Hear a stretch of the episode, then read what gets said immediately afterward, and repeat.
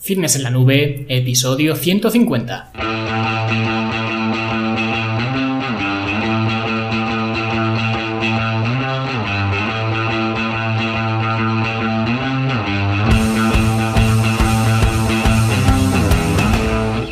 Bienvenidos a todos un viernes más aquí a vuestro podcast, a Fitness en la Nube, donde hablamos de fitness, de nutrición, de entrenamiento y donde cada viernes, cada semana os traigo las técnicas, los consejos, estrategias, trucos y como lo queráis llamar para que construyáis un mejor físico y un estilo de vida más activo y más saludable. Este va a ser un episodio que os va a resultar eh, muy útil a muchos de vosotros porque vamos a estudiar la creatina a fondo para que ya no volváis a tener ninguna duda sobre este eh, suplemento, ya que muchas veces me preguntáis eh, varias cosas sobre suplementos, especialmente sobre la creatina, que es un suplemento muy extendido, ahora lo veremos, y ya sabéis que yo tampoco recomiendo suplementos de forma general, pero para el que se esté planteando consumir creatina, pues hoy vamos a ver y vamos a hablar de todo lo que necesitas eh, saber. Y antes de hablar sobre la creatina, vamos a ver lo que ha ocurrido esta semana en la Academia de Fitness en la Nube, vuestra plataforma para verte mejor, sentirte mejor y rendir mejor. Y esta semana os he subido un programa de entrenamiento bastante especial porque es un programa de entrenamiento específicamente pensado para aquellas personas que hacen deportes como ciclismo, como motocross, como hípica, ¿vale? Que a priori, pues ir sobre una bici puede parecer que no tiene nada que ver con ir sobre un caballo y es que eh, sí que es muy distinto, ¿no? Pero son actividades que a pesar de ser distintas tienen elementos comunes ya que pues en todas ellas se necesita mucha fuerza de estabilización, especialmente de los eh, músculos de empuje, necesitas compensar los eh, movimientos cuando quieres girar hacia un lado o hacia otro para dominar el equipo que lleves, ya sea una bici, una moto, un caballo, ¿no? Por lo que necesitas fuerza de aceleración, de deceleración, también necesitas cierto equilibrio también, o sea que aunque no sean actividades digamos idénticas, sí que tienen algunos rasgos comunes. Y este programa de entrenamiento que ya veréis que es eh, muy básico os va a ayudar a dar apoyo a este tipo de, actividades o este tipo de, de deportes, ¿vale? Y este programa de entrenamiento lo he creado porque sé que hay muchos alumnos en la academia que les gusta mucho la bicicleta, incluso eh, cuando saqué el entrenamiento de fuerza especial para corredores, que lo tenéis en la academia también, pues hubo algunas personas que me preguntaron por un programa especial para ciclismo. Y he estado eh, probando este tipo de programa con eh, algunos clientes que se dedican al ciclismo como actividad digamos principal y que solamente utilizan el entrenamiento de musculación como complemento a esa actividad principal, pues he estado probando este tipo de programas y les ha ido fantástico. Así que ahora lo he subido a la academia para que todos podáis probar este tipo de programas de entrenamiento. Lo tenéis lógicamente en el apartado de programas de entrenamiento. Es un programa de nivel 2 porque aunque parece muy básico cuando lo veáis vais a ver que es bastante simple, pero eh, si se hace con intensidad, que es como se debería hacer, como cualquier otro programa de entrenamiento, ¿no? Pues vais a daros cuenta de que es muy exigente, así que está en el nivel 2 porque eh, pues el nivel 1 eh, quizás me parezca un poco pronto todavía para hacer este tipo de, entrenamientos y poder sacarle partido. Así que lo tenéis bajo el nivel 2 y es para realizarse 3 días por semana. Esto también es importante porque entrenar más de 3 días lo veo inviable si tu actividad principal es el motocross, por ejemplo. Es decir, siempre le tendrás que dedicar más tiempo a tu actividad principal que a tu actividad secundaria. Por eso se entrenan solamente tres días, incluso se podría bajar a dos días por semana, ¿vale? El entrenamiento de musculación, pero yo cuando he mandado este programa, cuando lo he probado, digamos, pues ha sido para hacer tres días por semana y con tres días ha ido eh, fantástico. Así que por eso lo tenéis eh, con tres días por semana. Así que ya lo sabéis, si sois aficionados al ciclismo, al motocross, a la hípica o a cualquier otro deporte de este estilo, pues miraos este programa porque os va a ir genial y los que no seáis alumnos de la academia todavía, pues ya lo sabéis también para tener este programa y el resto de programas de entrenamiento, los cursos, los talleres y todo el contenido de la academia, pues id a fitnessenlanube.com y ahí lo tenéis eh, todo. Bien, pues una vez hecha ya la intro, vamos a meternos con la creatina en este último Summercast, ya que se nos acaba el mes de, agosto y ya la semana que viene pues tendremos un episodio normal, como siempre, ¿vale? Los que no son edición Summercast, donde os hablaré de algún tema mío, pero hoy vamos a cerrar esta temporada de verano hablando de la, de la, creatina. Y este es un artículo de Tiago Vasconcelos que trabaja para el grupo de RP, que es una empresa eh, muy famosa, está fundada por Mike Israetel y suben muchísimo contenido, les hacen muchísimas entrevistas. En el mundo americano o de habla inglesa, son muy muy conocidos. Y vamos a ver toda la investigación que ha hecho Tiago hablando sobre la eh, creatina. Y una última cosa antes de empezar es que si os interesa el tema de los suplementos, no solo de la creatina, pues quedaos hasta el final del episodio porque os voy a decir algo que seguro que os va a interesar muchísimo. Y ahora sí, vámonos con la creatina. Lo primero, ¿qué es la creatina? La creatina es un derivado de los aminoácidos formado a partir de arginina, glicina y metionina. Ganó mucha popularidad a principios de la década de los 90 entre los atletas y aficionados al gimnasio y sigue siendo uno de los suplementos más populares. El cuerpo la produce de manera endógena en los riñones, en el hígado y el páncreas a un ritmo de aproximadamente un gramo por día. La creatina también se puede obtener de los alimentos, especialmente de la carne roja, aunque las cantidades son bastante pequeñas. Por lo general, en una dieta omnívora, la cantidad de creatina equivale a un gramo, por lo que hace que la cantidad total de creatina natural sea de alrededor de 2 gramos al día, con un 95% almacenada en el músculo esquelético y aproximadamente dos tercios de esto se almacena como fosfocreatina, mientras que la cantidad restante se almacena como creatina libre. La suplementación con creatina aumenta el contenido de creatina en los músculos aproximadamente un 20%, alcanzando una saturación limitada de unos 150-160 milimoles por kilo.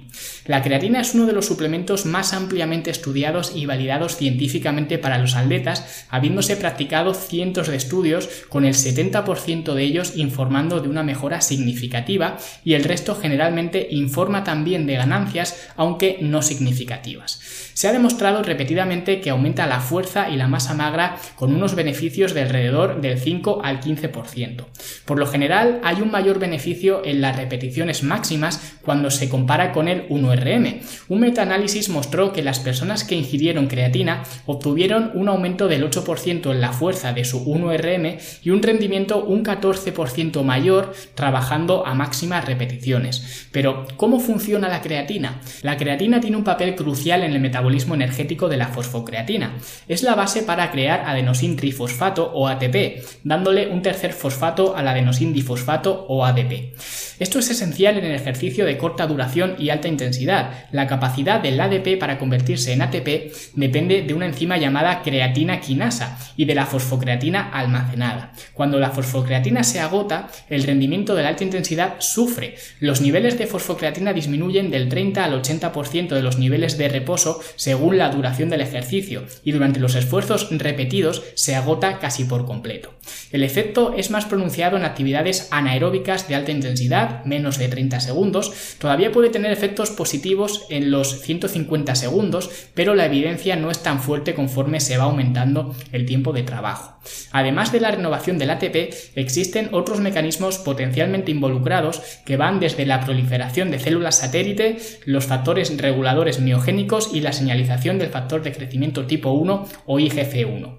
También se especula que puede cambiar la expresión genética. La concentración del IGF-1 ha demostrado un aumento y al menos en un estudio los cambios en la masa magra se correlacionan positivamente con los niveles modificados de este IGF-1. La dosis más común para consumir creatina es un periodo de carga que dura de 3 a 5 días, consumiendo de 20 a 25 gramos al día, seguido de una dosis de mantenimiento de 3 a 5 gramos al día. Si quieres medir la dosis atendiendo a tu peso corporal, se han utilizado alrededor de 0,3 gramos al día por kilo de peso para la carga y 0,03 gramos al día por kilo de peso para la fase de mantenimiento. Cuando se utiliza un protocolo de carga, se recomienda dividir la dosis diaria en 3 o 4 tomas más pequeñas, de lo contrario puede causar diarrea y náuseas. A la hora de hacer la carga hay dos ideas algo enfrentadas. Unos piensan que la carga es necesaria y otros piensan que la carga es inútil. Ninguno de los dos tiene la razón absoluta. Si no utilizas un protocolo de carga, seguirás obteniendo los mismos beneficios de la creatina. La única desventaja es que te llevará más tiempo llegar a niveles de saturación. Solo empezará a ser efectiva dentro de unas pocas semanas, en comparación con solamente unos pocos días si se realiza un protocolo de carga. Por tanto, si prefieres hacer una carga para notar los efectos más rápido, está bien, y si no quieres cargar y no te importa esperar más tiempo para notar los efectos, entonces también está bien. Yo en lo personal recomiendo cargar porque prefiero no esperar. Además, hacer un protocolo de carga tampoco te cuesta más dinero, ya que el aumento de la dosis se compensa al recibir los beneficios antes. Otra duda que tiene la gente es si es necesario ciclar la creatina, pero no, no es necesario, no hay ninguna razón para dejar de tomar creatina durante un tiempo, ya que no hay efectos secundarios negativos acumulativos de la suplementación con creatina. Tampoco disminuye su efectividad con el tiempo. Algunas personas aconsejan dejar de tomarla durante al menos una semana al año, y si quieres hacerlo está bien, pero no es necesario.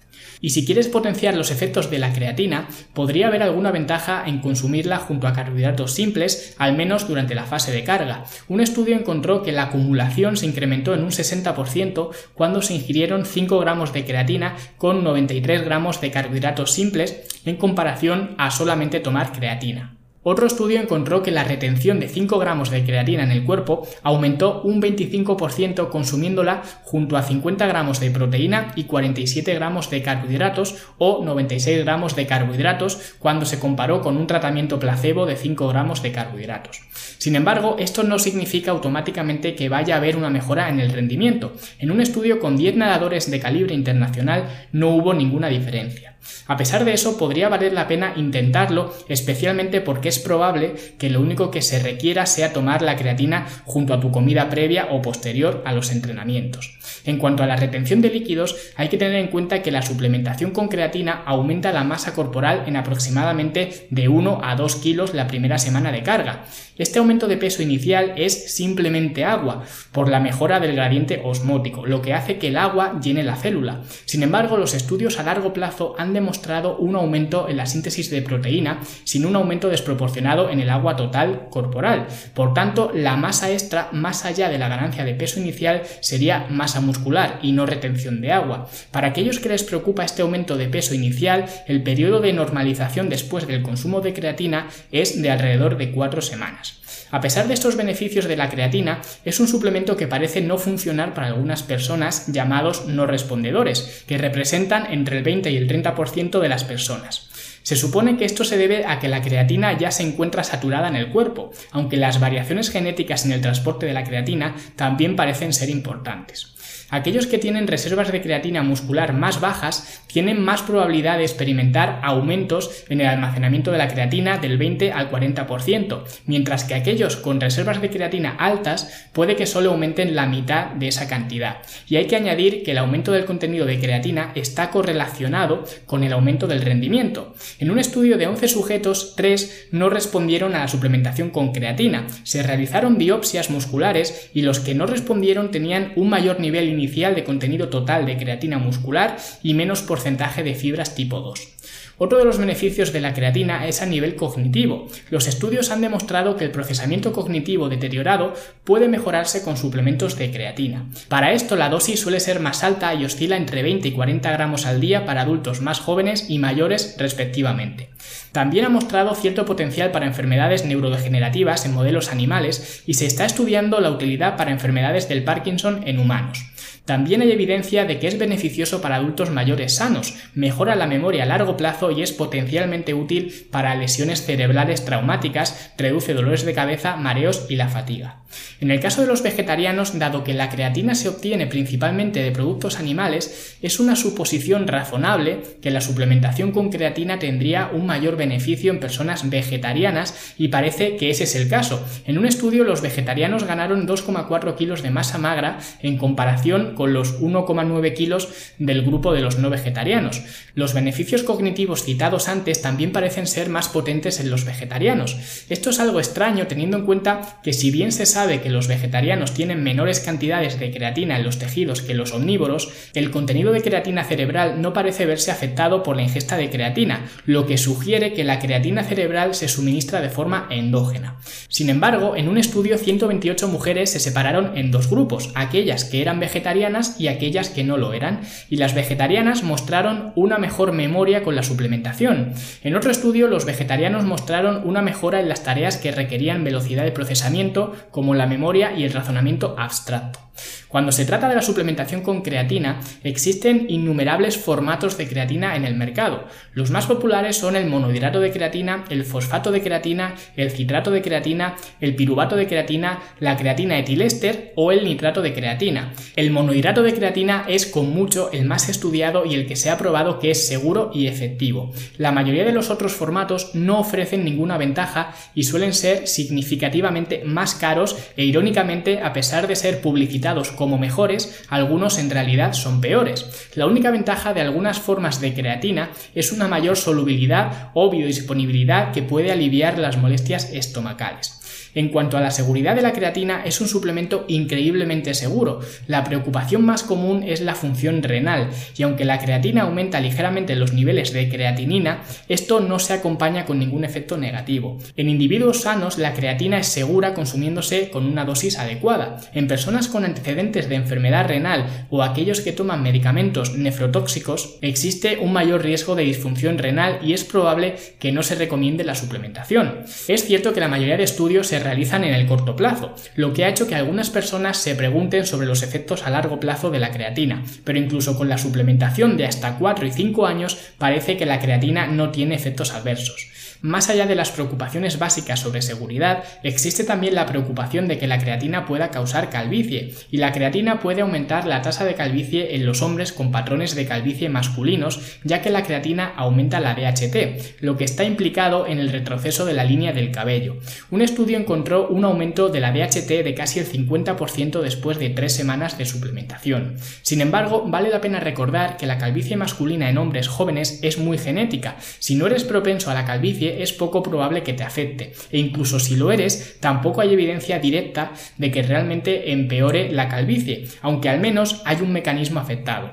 Al final, yo no me preocuparía demasiado por esto, a menos que estés muy preocupado ya por tu pelo o que seas genéticamente propenso a perderlo, pero al final depende de ti considerar si vale la pena tomar o no el riesgo. La siguiente pregunta que se hace la gente es ¿cuándo tomar la creatina? Y la respuesta a esto es muy simple ya que no importa demasiado porque los efectos de la creatina no son agudos sino que son acumulativos, por lo que no importa cuándo lo tomes. Lo que importa es que a lo largo del tiempo consigas saturar tus músculos de creatina para obtener sus beneficios. Sin embargo, eso no significa que no puedas aprovechar algunos beneficios de un momento específico. Y es que generalmente se ha recomendado siempre tomar la creatina antes o después de los entrenamientos en un estudio, 19 culturistas hombres se separaron en dos grupos. Uno consumió 5 gramos de creatina antes de entrenar y el otro 5 gramos de creatina después de entrenar. El estudio concluyó, los resultados de este estudio sugieren que consumir creatina monohidrato después del ejercicio puede ser superior a consumirlo antes para mejorar la composición corporal, aunque no se alcanzaron diferencias estadísticamente significativas. En otro estudio, los sujetos se dividieron en tres grupos, creatina preentreno, creatina posentreno y placebo. El grupo posentreno vio ganancias musculares significativamente mayores que el grupo placebo, mientras que el preentreno no lo hizo. Sin embargo, la diferencia entre tomar creatina antes o después de entrenar no fue estadísticamente significativa. Por todo esto, la investigación sobre el beneficio de tomar creatina después de entrenar no es sólida, pero al menos es indicativa. Por eso, dado que no te cuesta ningún esfuerzo tomar creatina después de entrenar y puede tener algún beneficio hacerlo así, podría ser conveniente hacerlo, y yo al menos se lo recomiendo a mis clientes. Si hablamos de marcas de creatina, en general no importa demasiado, lo que importa es el ingrediente principal, ya que los beneficios serán los mismos independientemente de la marca. La única preocupación sobre las marcas de suplementos son las impurezas y la dosificación imprecisa. Por esta razón mucha gente recomienda comprar Creapur. La creatina Creapur está hecha en Alemania por la empresa Alchem y se somete a un riguroso proceso de prueba para asegurarse de que está libre de impurezas y subproductos como la creatinina, la diciandiamida y la tiourea.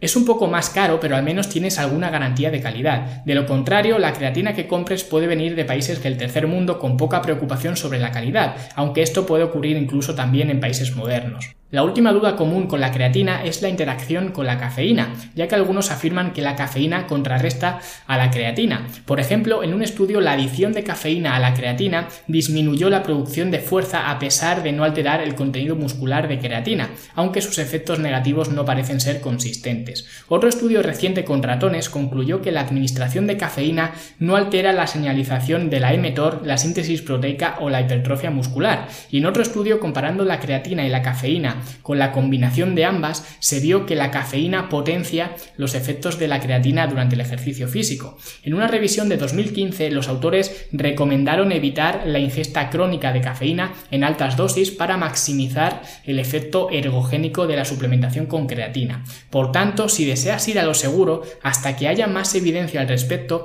evitar altas dosis de cafeína y creatina puede ser la mejor opción. La conclusión de todo esto es que la creatina es posiblemente el mejor suplemento que puedas tomar. Se ha estudiado muchísimo, es barato, seguro y efectivo. Una combinación muy rara en casi todos los suplementos deportivos disponibles. Para que lo tengas todo un poco más claro, estos son los puntos más importantes acerca de la creatina. La creatina funciona mejorando el sistema del ATP y la fosfocreatina para mantener mejores niveles de ATP muscular. La creatina ha demostrado repetidamente que es segura y efectiva. No todas las personas responden bien a la suplementación con creatina. Más allá de ayudar a la fuerza y la composición corporal, la creatina parece tener también beneficios cognitivos. El monohidrato de creatina es el mejor formato y el más barato. Las dosis de creatina deben ser de alrededor de 20 gramos durante los 5 primeros días para cargar y 5 gramos después. No hay necesidad de ciclar el consumo de creatina. Podría ser mejor evitar consumir la creatina junto con altas dosis de cafeína. Tomar creatina después de entrenar y o con carbohidratos podría tener también ciertas ventajas.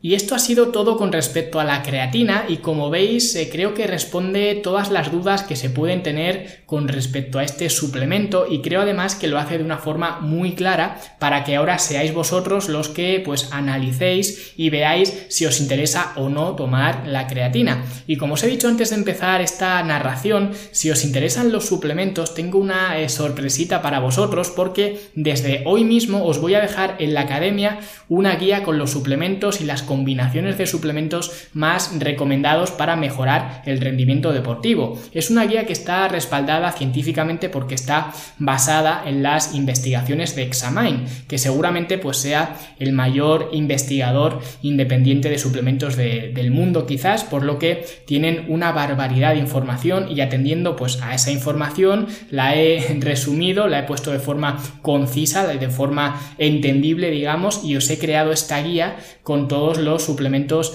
más recomendados para la mejora del rendimiento físico, cómo tomarlos, cómo combinarlos, las dosis, etc. Y veréis que tampoco hay una cantidad exagerada de suplementos y esto es primero porque, eh, como yo siempre he dicho, si eh, sois asiduos al podcast y lleváis escuchando este podcast desde hace tiempo, yo siempre he sido de eh, cuanto menos suplementos mejor y segundo porque los mismos de Examine, que saben mucho más que yo, tampoco recomiendan más, o sea que es que no es que no haya querido poner muchos más suplementos, es que ni ellos mismos recomiendan más suplementos de los que os he puesto yo en esta guía. Así que echadle un vistazo, en principio os la voy a poner quizás en el menú superior de la academia, os pondré pues algún botoncito que diga suplementación o algo así, ¿vale? Algo que se vea bien cuando entráis a la academia y que lo podáis eh, descargar, que no tengáis que navegar mucho, ¿vale? Para que los antiguos alumnos pues también lo vean eh, de forma eh, fácil, ¿vale? Eso sí, si os interesa esta guía, pues meteos ahora en la academia y descargaosla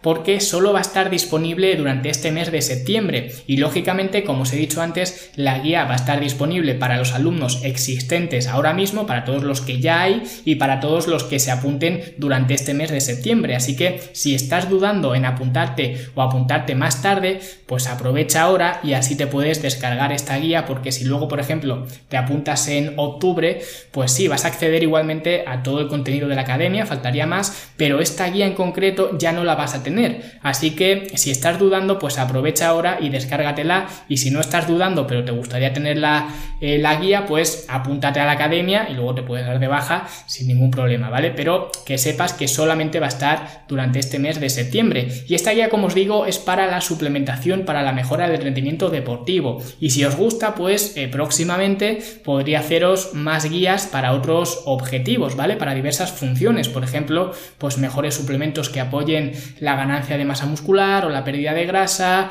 o mejores suplementos para eh, veganos o mejores suplementos, etcétera, ¿vale? Para diversas eh, funciones y diversos tipos y diversas, eh, digamos, diversos perfiles de, personas, ¿vale? Así que, que ya digo, todas van a ser guías muy sencillas porque, como digo siempre, no hay suplementos mágicos y los suplementos siempre deberían ser el mínimo y al menos en mi opinión, pues eh, debería ser un factor, digamos, más residual, ¿vale? Que viene muy por detrás del entrenamiento, de la alimentación, de la recuperación, ¿vale? Pero para diferentes objetivos, pues se podrían optar por u otros suplementos. Así que si queréis ver los mejores eh, suplementos, en este caso para el rendimiento deportivo, pues en la academia tenéis disponible ya la guía para descargaosla y recordad que solamente está durante este mes. Y nada más, esto ha sido todo por hoy, ya eh, se acabaron los Summercast, espero que os hayan gustado y la verdad me gustaría saber cuál es vuestra opinión, dejadla por aquí abajo en los eh, comentarios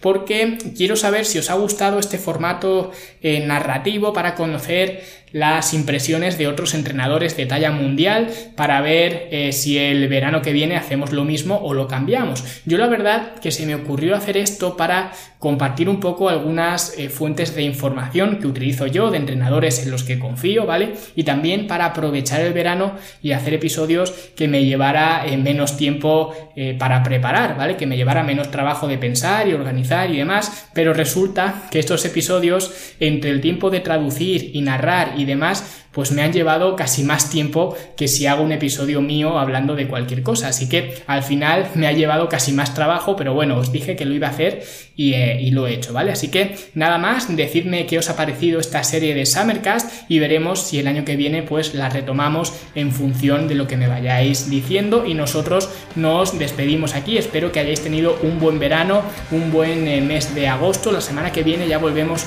a la normalidad y hasta entonces os deseo por supuesto paséis un gran fin de semana. Hasta luego.